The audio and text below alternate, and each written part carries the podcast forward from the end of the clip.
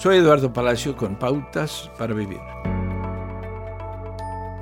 Madonna, las Kardashian y David Bowie son solo algunas de las celebridades conocidas en todo el mundo que practican el cross-wearing. Pero la cruz es definitivamente más que una declaración de moda. La cruz representa la crucifixión y Jesús llama a los que le siguen a ser crucificados con Él y a tomar su cruz cada día.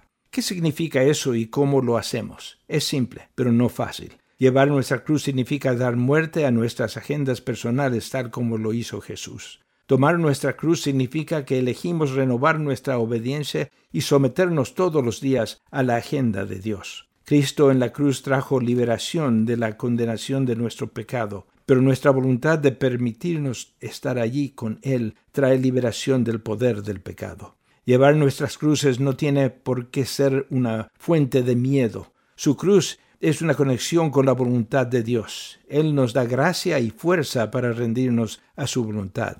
¿Cuál es la voluntad de Dios? Simple, es amar a Dios con todo su corazón y amar a su prójimo como se ama a sí mismo. Las escrituras, la comunión con los otros discípulos y la presencia del Espíritu Santo nos guían en la práctica de toda la vida de amar a Dios y amar a los demás.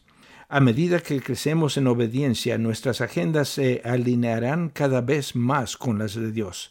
Cada día reiniciamos y verificamos cualquier forma en la que no estemos amando a Dios y a los demás. Acaba de escuchar a Eduardo Palacio con Pautas para Vivir, un ministerio de Guidelines International.